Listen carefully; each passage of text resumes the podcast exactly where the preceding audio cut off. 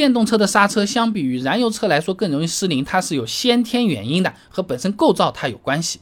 其实不管是燃油车还是电动车，刹车系统的基本原理是一样的。拿现在市面上常见的这个盘刹或者叫碟刹来举个例子，你刹车踏板叭踩下去，对不对？这个卡钳呢就会啪夹紧这个刹车盘，你你你利用这个摩擦啊。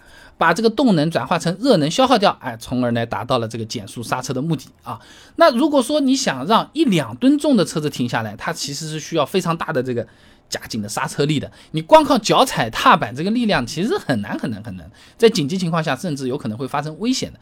那么为了减轻司机的腿脚负担，也为了更加安全，就需要一个叫做刹车助力系统的这么一个东西。你就好比说吃田螺，你直接用嘴吸，那当然也是能吃，对不对？但你你你你要不要那么累？想要方便一点，牙签来一根怎么样？方便好多，对不对？那么。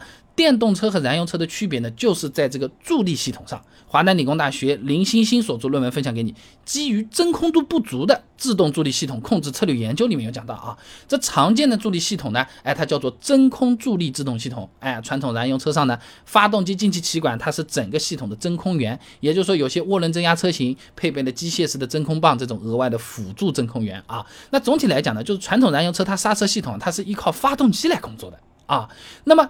电动车它没发动机的，所以整个制动系统它没有真空源啊，它那边叭叭叭叭在弄，它一抽它真空了，啪按下去，真空力啪一拉就很紧，对不对？那么现在没有这个抽的这个东西了呀，我是个电动车呀。对不对？那为了解决这个问题的话，不同厂家目前它是有不同的做法的。有的呢依然是沿用传统燃油车的刹车系统的，但采用的呢是电子真空泵作为这个真空源。你比如说老款的奥迪 Q5 混动版上用的呢就是 EHCB 电液控制刹车系统。还有的呢，干脆就直接采用电子控制的刹车系统来代替人工控制了。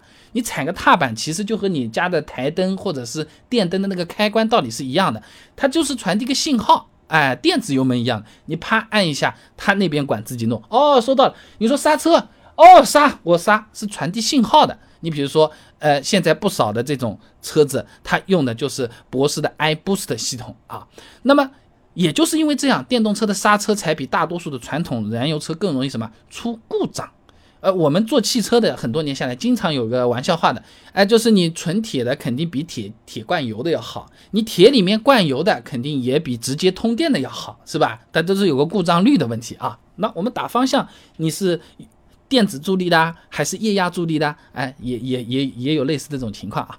那么传统燃油车它用进气气管作为真空源呢，发动机带动刹车助力的这个系统工作呢，就好比是发动机用余热带动暖空调一样，它都是发动机本身工作的副产物，结构很简单，不太容易坏的。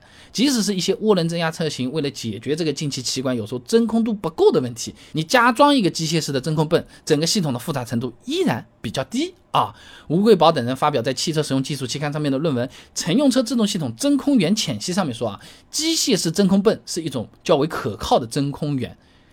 电子真空泵不太一样了啊！徐晴等人发表在《科技创新与应用》期刊上面的论文，关于乘用车真空助力系统解决方案上面讲啊，这电子真空泵呢，相对于机械真空泵复杂很多的。你不仅是气路设计更复杂，而且需要增加真空泵以及真空泵控制模块的软件策略、硬件电路设计、控制模块的诊断、HMI 人机互动界面设计等等等等等等。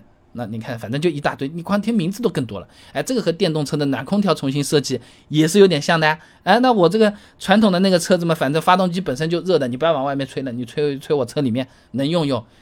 哎，电动车没有这个东西，我单独是不是还要搞个热空调？有点点像啊。那系统它更加复杂了，就意味着它出问题的概率相对来说总是更大一些的。